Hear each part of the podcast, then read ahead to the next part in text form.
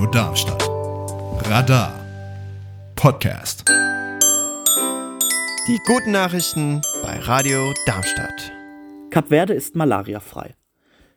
Kap Verde ist eine Inselstadt weit vor der afrikanischen Atlantikküste. Und dieses Land ist seit diesem Freitag offiziell malariafrei. Das hat die Weltgesundheitsorganisation bestätigt. Dafür muss eine Regierung nachweisen, dass es seit mindestens drei Jahren keine lokalen Ansteckungen mehr gab. Außerdem muss es ein gutes Überwachungssystem geben, das die Rückkehr der Malaria verhindern kann. Letztes Jahr schafften es Belize in Mittelamerika sowie Tadschikistan und Aserbaidschan Malaria loszuwerden. Malaria wird durch Parasiten ausgelöst, die von Mücken übertragen werden. Die Krankheit kann lebensgefährlich sein.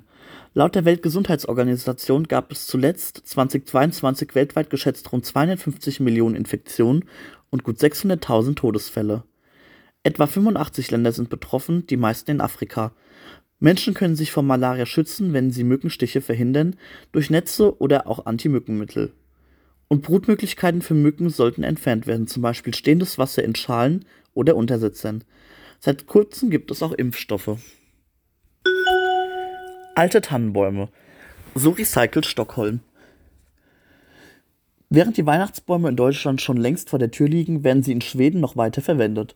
Dort kommen die Tannenbäume lokalen Fischpopulationen zugute. Nicht nur die Elefanten im Berliner Zoo und Tierpark dürfen sich über ein verspätetes Weihnachtsgeschenk freuen. Während unverkaufte Tannenbäume vor wenigen Tagen an sie verfüttert wurden, erhalten die Fische in Stockholm derzeit eine neue Wohnstätte aus recycelten Bäumen. Der 13. Januar ist normalerweise der Tag, an dem in Skandinavien offiziell die Weihnachtsfeierlichkeiten enden und die meisten Weihnachtsbäume auf der Straße landen.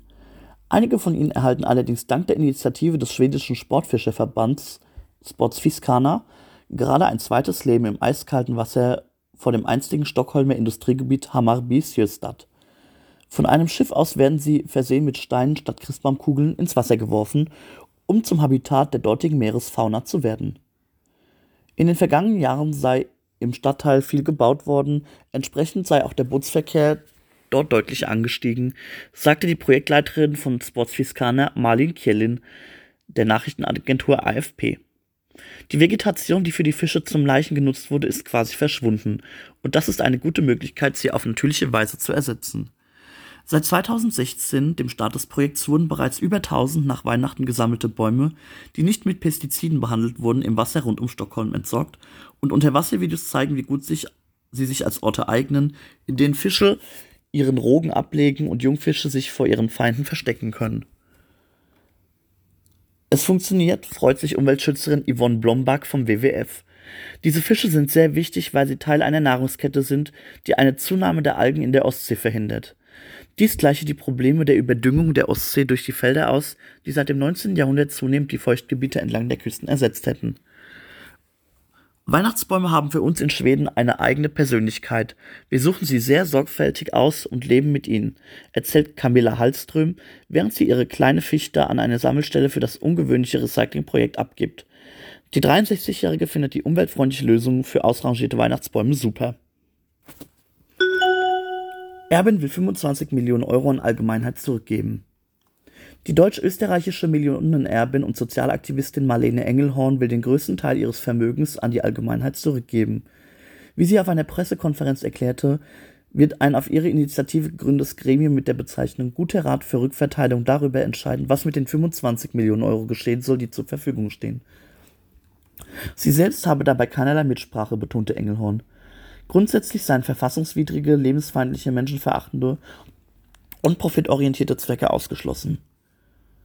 Ich habe ein Vermögen und damit Macht geerbt, ohne etwas dafür getan zu haben, und der Staat will nicht einmal Steuern dafür, sagte Engelhorn. Zugleich kämen viele Menschen mit einem Vollzeitjob nur schwer über die Runden und zahlten für jeden Euro, den sie mit Arbeit verdienten, Steuern.